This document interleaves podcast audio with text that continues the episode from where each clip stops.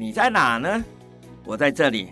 二零二二台北国际艺术博览会二十一号到二十四号在世贸艺馆，这里将是一年一度最大的艺术盛事，有一百三十八家的画廊，有五千件的精彩作品和超过四十场的精彩论述。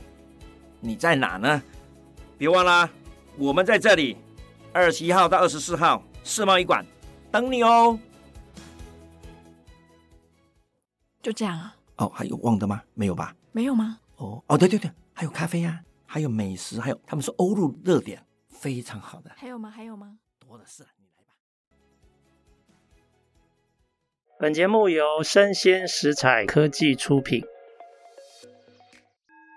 新创除了热血创意与活力，其他重点让长辈告诉你。欢迎收听《杨家长辈经》。未来的新创拼图。今天非常高兴邀请到文化银行的这个创办人邵爱婷。那爱婷是我在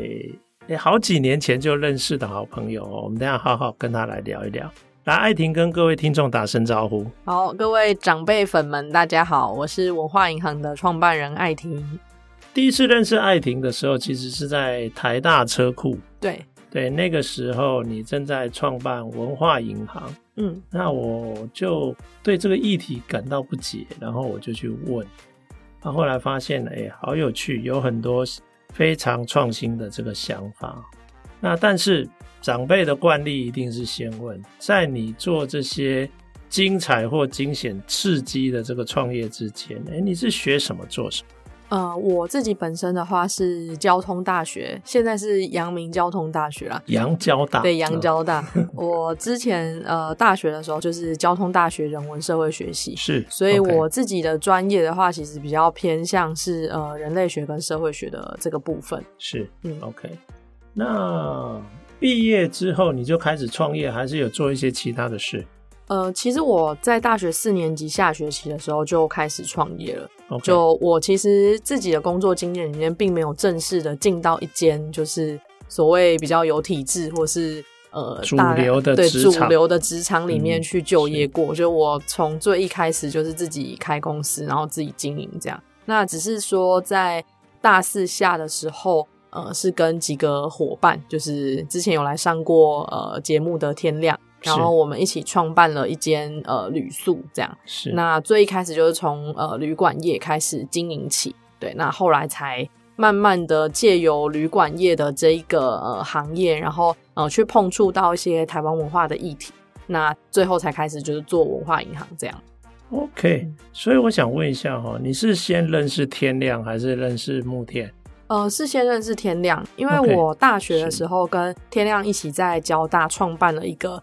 推广就是社会企业的社团，对，okay, 然后我们是那时候就是开始认识。那后来因为我们在念书的时候去北京清华交换过，所以回来之后我们也协助当时来到交大的中国学生，然后去媒合台湾的学伴这样子。是，所以后来就又有一些合作。哦，所以天亮去中国大陆去发传单的时候，你也有去啊？哦，我是在他下一个年度，我是听到他回来分享完之后，然后才决定要去的。是，OK，好，了解。好啊，那你来说一下，就是你跟天亮开始做旅宿的第一个事业的时候，你们后来是怎么酝酿发展出文化银行这个概念？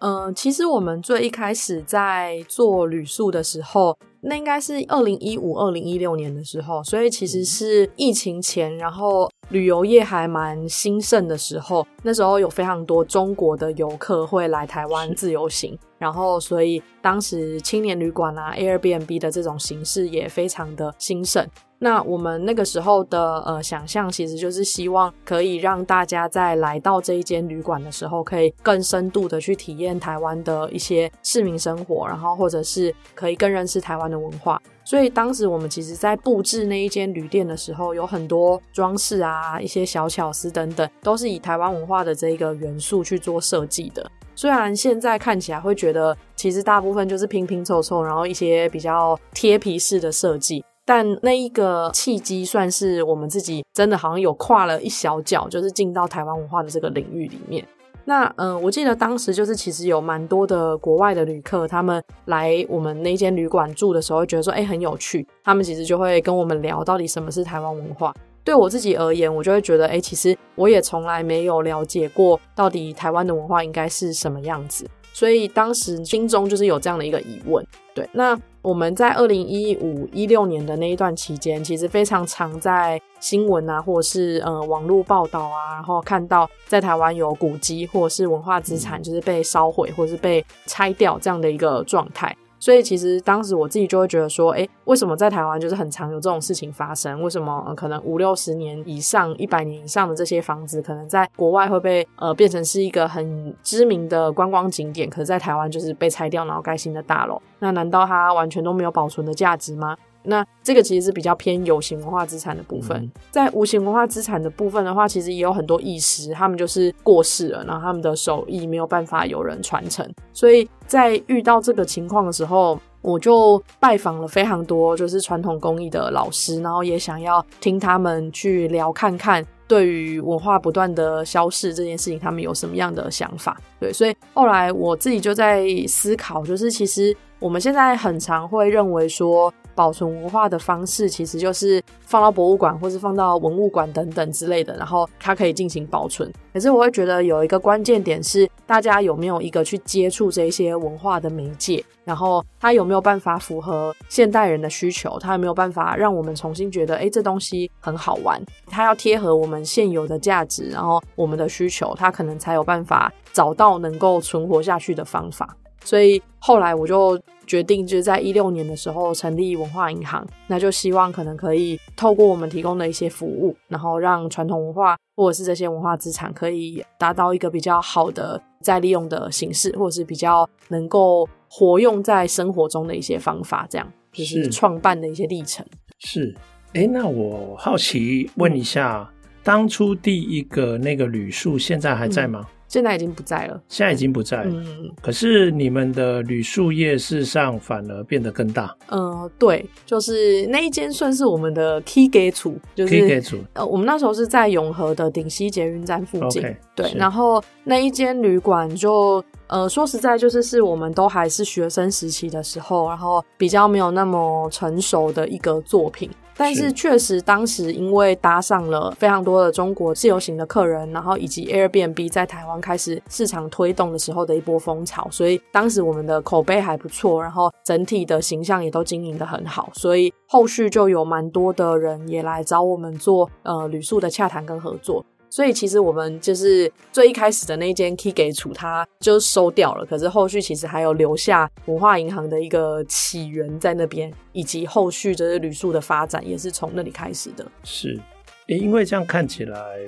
呃，旅宿经营虽然它本身可以当一个载体来承载很多文化元素嘛，嗯嗯，但它毕竟有旅宿的本业要经营。嗯。所以看起来这个天亮就走这个路线啊，嗯、因为后来你们有一间趣味旅宿的管理顾问公司，趣味旅宿，嗯，是。那你做的这个，包括不管是有形或无形的文化元素的这个保存，嗯，我记得你那个时候想要尝试很多。新的商业模式，假如这些商业模式有包含这些文化因素，那他就找到了一个可持续资源挹注的机会。嗯，文化的元素就有可能可以持续存续嘛。嗯，这个感觉跟这个旅宿经营有一点相关，但没有完全的交集嘛。嗯，那这个部分，我想问一下哈，这个部分在你二零一六年创办文化银行这个品牌之后。你大概在推展上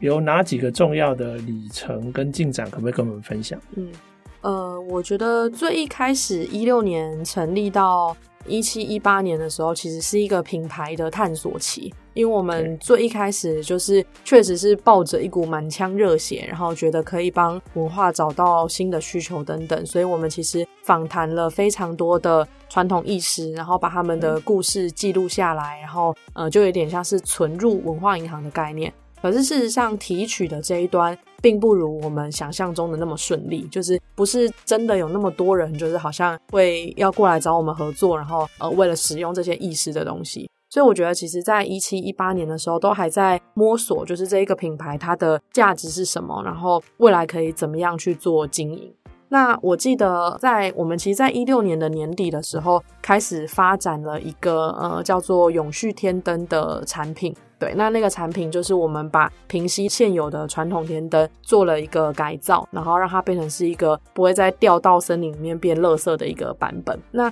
这一个东西其实也算是就是让我们比较有一点方向啊，就是认为说可能传统文化的应用。它可以怎么样透过现代的科技也好，新的设计也好，能够有崭新的风貌出现。对，那这个是我觉得呃，在文化银行的推动上面，就是第一个达到的小小的里程碑，就是我们有一个切合我们品牌主旨的产品出现。那其实，在一七一八年的时候，我们有一度就是遇到。公司快要倒闭的状况，我记得那时候有跟所长聊过，就是其实那个时候是我们并没有一个稳定的收入来源。那我们最一开始创业的钱，其实大部分都是来自我们去打比赛，或者是申请政府的补助，然后募资的金额等等。所以其实大概一两年之后就差不多了。那那时候就还是不想要放弃这件事情，所以就一直很积极的找有什么样的案源可以做这样。所以那时候就刚好也是我们进驻在那个社企聚落，就是以前的金华街的那个官邸的时候，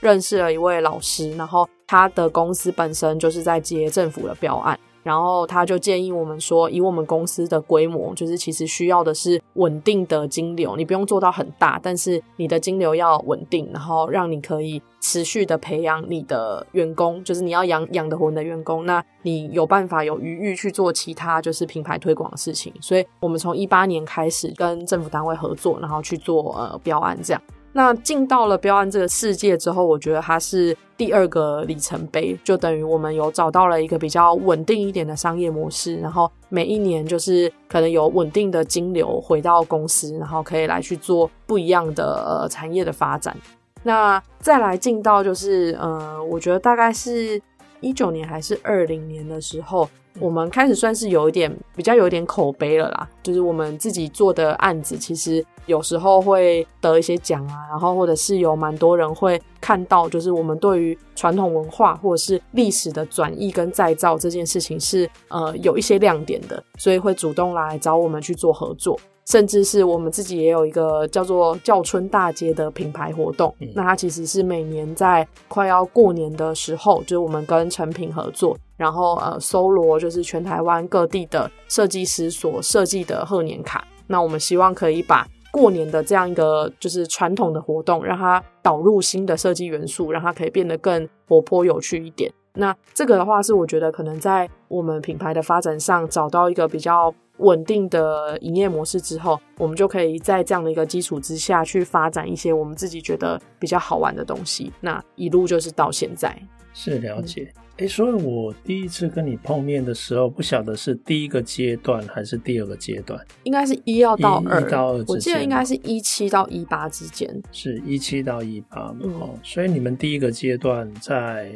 摸索期，嗯。那第二个阶段已经开始有了一些政府接案的模式来确保你们的现金流。嗯嗯嗯。可是呃，如果为了避免自己成为纯接案的公司的话，嗯，你们接的案子应该会有所选择嘛？因为你们也许有一个北极星一直在引导你们。嗯。也许就是文化的主题。嗯，如果没有这颗北极星，那就会变成是接案公司。嗯嗯嗯。那我想请问一下，你们在接案的方面，可不可以分享一下你的经验？嗯，你有特别去挑选案子，然后策略性的培养自己下一个推进阶段的能量吗？呃。我觉得可以分成几个不同的方面来讲，就是第一个是呃专案的类型，嗯，就是这个部分的话，确实我们是有这样的安排。我还记得我第一个就是我们第一个接的案子是台南生活美学馆的案子，然后当时是因为就是我的另一个合伙人慕天，然后他同时有一些。教育的背景跟教育推动的一些专业，所以我们当时接台南生活美学馆是做一个跟儿童美学相关的案子。那其实儿童美学你要谈到跟文化银行有什么相关，事实上真的没有什么相关。但是当时就是那一个案子，我们很努力的想要先接下来，然后有一些至少你执行过的经验，然后未来你要再去接下一个案子，你比较容易，所以我们就硬是把它做下来，然后把它做完了。第二个案子我接的是一个就是桃园市的客家局，然后他们办的一个叫做送圣机的活动，其实就是展现那个客家人就是惜字，然后敬字的这样一个精神。那过去的一个传统就是把写下来这些文章，然后不能随意丢弃，就是要统一集中，然后到习字亭里面去去烧掉这样。那他们就复刻了这一个活动，然后再往后的话，其实就开始会有一些活动的筹备也好，然后书籍的出版也好。那我觉得在案件的类型上面，我们就开始逐渐的培养，就是跟出版品或者是跟社群的行销有关的活动，累积一定的案量，然后有一些呃亮点的呈现之后，我们开始培养跟呃做展览相关的能力。那这个能力完备之后，我们开始慢慢的推动，就是怎么去做呃品牌的经营，然后呃协助我们的客户来去建置一个新的品牌。所以。如果说以案件的类型来讲的话，是有这样的安排跟这样的进程。那再来，如果是以案件的主题来讲的话，其实最一开始就是真的决然一身菜逼巴的时候，根本没有什么东西可以选，就是有有案子来就有的吃就吃，有了有的吃就吃。但是现阶段的话，我就会开始去想，就是这个案子对于我们公司的定位是什么？我做了，呃，是不是可以很赚钱？那如果可以很赚钱，我可以养活公司的话，好，那我们或许可以试试看。那如果它可能没有很赚钱，但它很有意义，或者是这个案子的主题本身对我们来讲是有趣的，例如说可能一九二零到一九四零年代新文化运动这件事情，就是我们公司一直很长期以来就是有接触到的专案。那或者是说可能台湾文学的发展，对，就过去也跟台湾文学馆有合作过蛮多年的。对，那或者是说，可能一些跟庙宇、寺庙的古物也好，然后或者是说一些信仰有关的这些专案也好，它其实就是我们本来就很有兴趣的主题。那假设呃是这类型的主题的案子的话，可以特别就是为了这个案子，然后就是去执行这样。是，哎，你这样你跟政府打交道也有好几年了哈，嗯、其实政府案有没有什么甘苦谈或心得可以跟大家分享？很多哎、欸，这心境上面也会有不同的转变啦。就是最一开始自己出来接案的时候，就是有点像那种设计师心高气傲，就会觉得我做的东西最好，然后你们都不懂，就是为什么要把它改来改去，改的好像哦好四不像，四不像，对对对对之类的。可是慢慢的，我就会发现，就是。我们面对的群众其实是不同的，就是对我来讲，我会需要面对的群众是一群本来就很喜欢我们的人，那他们喜欢看到我们的设计，他们喜欢看我们的创意，所以他们能够接触的幅度很大。但是对政府单位来说，他们需要接触的群众就是一般的民众，那一般的民众百百款，所以什么样的问题，他们都会需要预先设想，然后来去避免。所以有时候，例如说，我们很常就是会遇到政府单位就会觉得说，哎，这个文宣的字太小了，放大、放大、放大。那设计师就会觉得说，为什么要放大？放大很怂啊！我就是这种小小的字，然后排起来就好像若有似无的，这样很好看啊。可是其实事实上就是真的有这个需求啊，因为或许会拿到这一份文宣品的不是只有二三十岁的少年人，就是六七十岁的老人家也会拿得到。不必六七十岁，五十几岁的看那个设计师的小字体就已经看不见。对，所以我是听朋友说的，我不不是你拿的，不是你。对，所以所以其实就是我觉得呃，应该是说。确实跟政府单位的合作有蛮多的甘苦谈，然后有蛮多的美眉嘎嘎是自己要去消化。那现在我都会变成是说，就是我会需要理解，就是客户的难处，然后用我们的设计专业去呃协助他们解决问题，而不是在第一时间点就先否定，就是他们提出来的概念。对，是，其实那就表示你已经养成了一个换位思考的一个能力。嗯、那再者。其实会不会也需要做某些程度的转译，让一些目标 TA 更能够理解你们？嗯，我觉得是诶，像我们其实。去年我们协助国立台湾文学馆，然后做了一档展览。然后这一档展览其实是因为去年是呃台湾文化协会成立第一百年。那我觉得大致上先简介一下，就是在一九二零年代的时候，有一个叫做台湾文化协会的协会被成立了。那成立的人就是蒋渭水啊、林献堂这些大家可能耳熟能详的，就是一些历史人物这样。那当时为什么会成立这个协会的原因，其实是因为他们希望能够争取台湾人在日本政府的统治之下，能够有自治的一些权利。所以其实算是就是台湾非常早期的一种就是民主的一个，那个时代称不太上民主啊，但是就是有一些自治权的一些争取，对，对自我意识的一些萌芽，可以这样说。对，那所以从一九二零年代到一九四零年代开始，就带起了非常多台湾的美术也好，音乐也好。可能台湾的文学也好，开始的去谈，就是台湾本土到底有哪些东西是值得被记录下来的。所以它其实算是一个台湾首次被这一些我们说知识分子，就是放入自己的作品，然后去开始思考、去谈论它的一个时期，比较算风起云涌的一个年代。那我们去年刚好就是台湾文化协会成立第一百年，那台湾文学馆他们就希望能够有。就我们帮忙做一个展览这样子，对，那那个展览里面，我们其实这一次就用了一个非常特殊的一个手法，就是 Deep Fake 那个声伪技术。嗯。那我们用的方式其实是，呃，文学馆跟我们传达他们的需求的时候，他们希望在可能每一个展区都有一些像说书人的形式，然后出来跟大家介绍哦，就是这一段历史在讲什么，然后这些历史人物他们的核心思想是什么。那我们当时就在思考，就是我们有没有办法真的让这些历史人物活过来，然后用说书人的形式去讲。对，所以后来就跟各方，就是可能工程师啊等等，然后呃公司内部讨论之后，决定用声维技术，然后找到当代的演员，然后我们把历史人物的脸就是换上去。所以当你在看就是展场里面的影片的时候，你好像就真的看到这个历史人物活过来，然后坐在这里就是跟你讲话。那这个其实也是台湾第一次，就是有人用呃深伪技术这样的一个技术，然后来去做历史的人物也好，或是一些内容的展示。所以我觉得这个东西它其实就是我们如何透过转译的方法，然后让一个比较平淡无奇的展示内容，它可以跳脱出以往的框架，那让它所带出来的内容或是知识是比较好让民众去吸收，然后了解的。是，嗯，通常啊。在接政府案的这些团队，他们常常会对于行政负担都有很多维持哈或抱怨。那的确，政府也有很多形式主义或惯性。那你们现在接政府案，有没有在这些年来学到如何把这一类的耗费降到最低？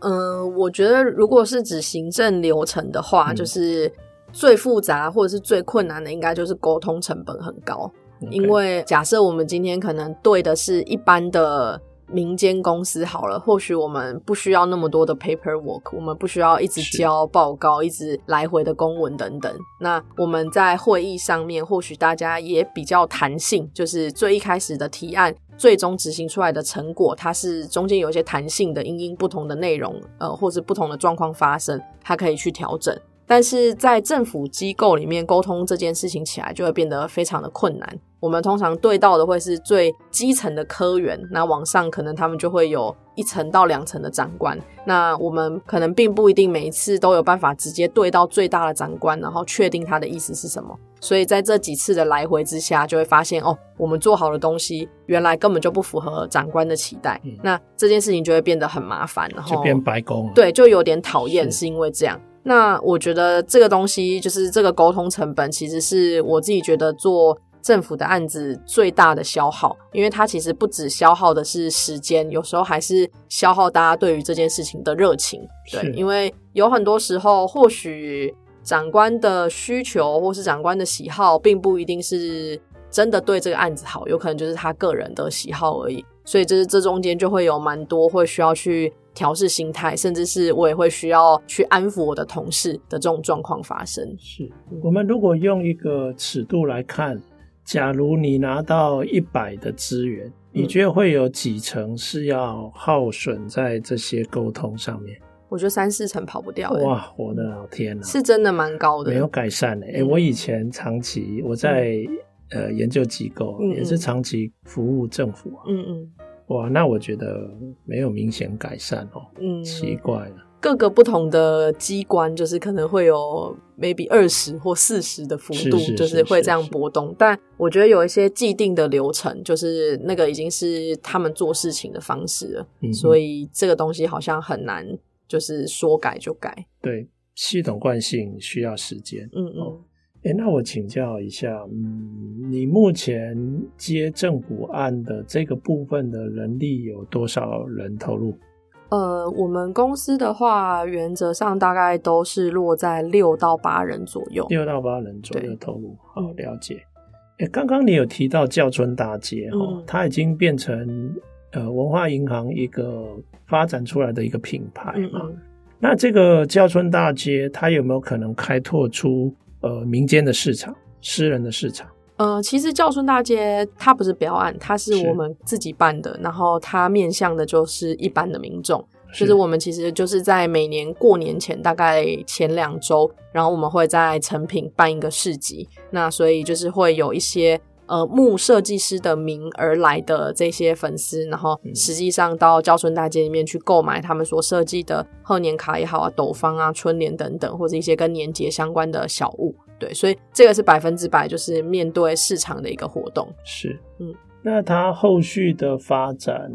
以商业模式来讲，你是希望它像一般的市集直接面对消费者，还是说有一些 to B？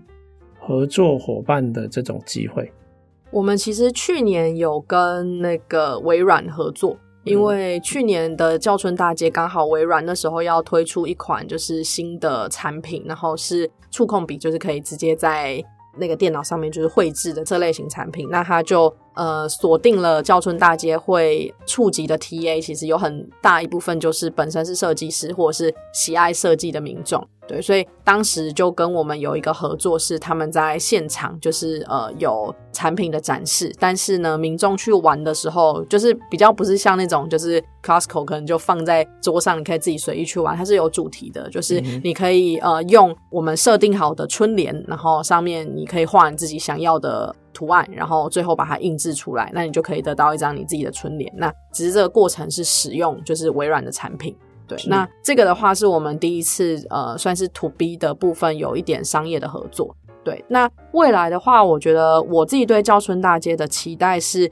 我在想它有可能可以变成是一个类似像草率季的活动，嗯、就是草率季其实就是每年大家做纸本文宣或纸本刊物的编辑或者设计师，就是都可以自己报名参加的一个大型的祭典。那其实它也不只是只有台湾的设计师可以参加。就是例如说，像以教春大姐来讲好了，我们面向的 TA 是年节设计。那在年节设计的这一个部分，其实也不是只有台湾有。可能例如说，呃，中国也好，日本、韩国，然后甚至是东南亚、泰国、印尼等等，就是这些地方也都会有一些可能年节的贺卡，然后或者是就是中式的这种过农历年的这样的一个习俗。那这些东西它其实也是可以纳入在就是教春大街的这个设计品贩售的一个版图里面。对，那这个是我自己对于这一个品牌未来能够再继续扩大制作的一个想象。是，嗯，好，那我请你描述一下。未来再个十年好了，嗯，你希望文化银行它是一个什么样的公司？你们走到一个什么样的境界？这样，我自己觉得，希望十年后可以就是真的变成子孙满堂，不要再不要再实际做，就是不要再一直实际执行，就是标案或者是专案，而是我们可以变成是文化转移的品牌顾问。对。假设今天可能像最近蛮流行的啦，就是有很多顾问公司也好，或者是说有非常多多媒体啊，或者是房地产的公司开始去。竞标一些老房子的经营，因为现在如果是以政府的政策来说的话，就是可能如果你出钱修整这个老房子，那你就可以获得可能后续十年、二十年的使用权，那租金的部分都可以有减免。所以这个是非常多，现在有一些地产公司也好，或者是一些多媒体的公司，他们很喜欢去竞标这些老房子，然后来去做一些，比如说餐饮啊，做餐厅啊，然后或是一些可能。展览的空间等等的这个东西，那其实有很多时候我们去看的时候，就会发现经营的主轴跟这一个房子本身的故事是脱节的，就是它只是在这一个场域里面，然后有一个生意在做而已。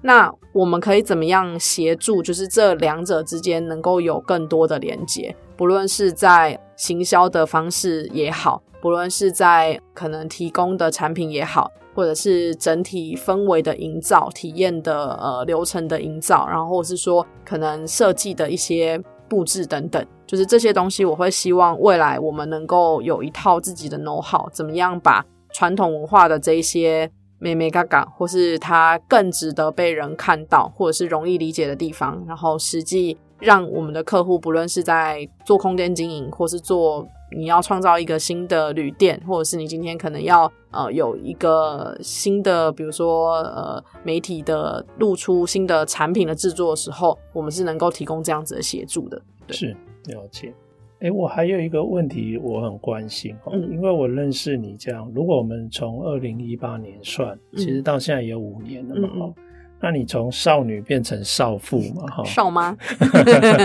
刚刚当妈妈嘛，嗯，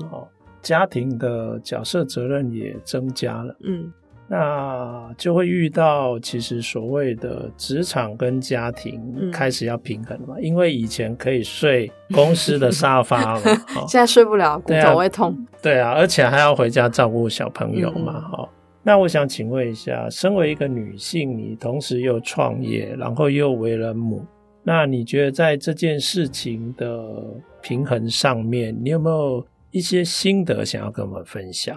或感触，比如说你的先生非常的棒，拼命的照顾，真的是，然后让你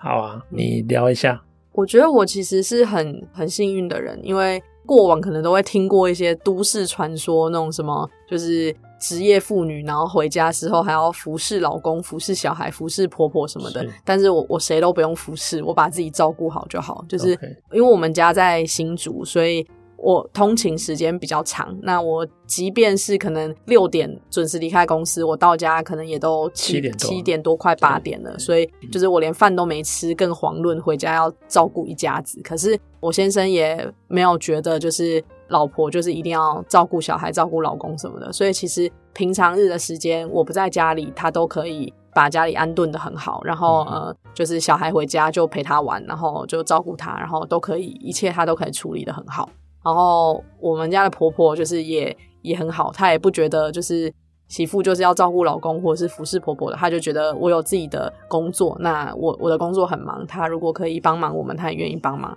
那我妈妈也是，所以我觉得其实。就是非常幸运，我不需要背负那种大家对于妈妈，或者是大家对于可能媳妇啊，或者是这些所谓的标签在身上，然后你必须要去付出，就是相对应你要做的事情，就是没有人要求我做这些事，但我自己就会开始去想，就是我如何去把我的时间做更有效的分配，然后。有没有哪一些事情，过去对我来讲，出席一场社交活动，我会觉得哦，好像蛮好玩的，可能可以去认识一下更多的人。那现在我就会很审慎的思考，就是这件事情到底值不值得优先顺序？对，我的优先顺序是什么？是是是我值值不值得我花两到三个小时在这个地方做这些社交活动，还是我其实是可以把这个时间留下来陪我的家人，然后让我老公不要这么累？所以我觉得变成是说有很多东西的顺序。它的重要性对我来讲，其实是有蛮大幅度的移动，就是我不再觉得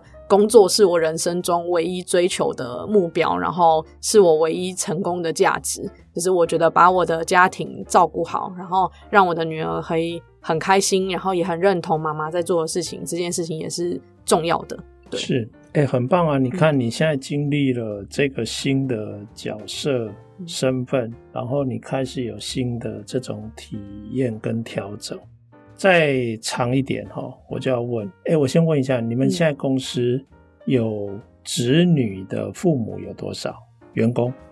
如果是指文化银行的话，是文化银行，只有我，只有你，对，但是。天亮，他算是我们的呃另一，就是算是另一间公司，算集团。对对对，那就是他也有这样。是是。对，然后但徐博不是我们公司的，就是他是呃我们的麻吉旁边公司的，他也有这样。所以 maybe 可预见的五年后，可能你们也会有一些伙伴，嗯嗯，也会开始有家庭、有子女、有一些照顾责任嘛。嗯嗯嗯。那你觉得身为管理者这件事情你怎么看待？因为你特别幸运啊，嗯，家人给你的支持系统，嗯，让你可以比较心无旁骛，比较专注在工作，嗯，你创的这个事业上，嗯嗯，那说不定不是所有的伙伴都这么幸运啊。嗯嗯嗯。那那个时候，你身为一个管理者，你会怎么看待这个职场？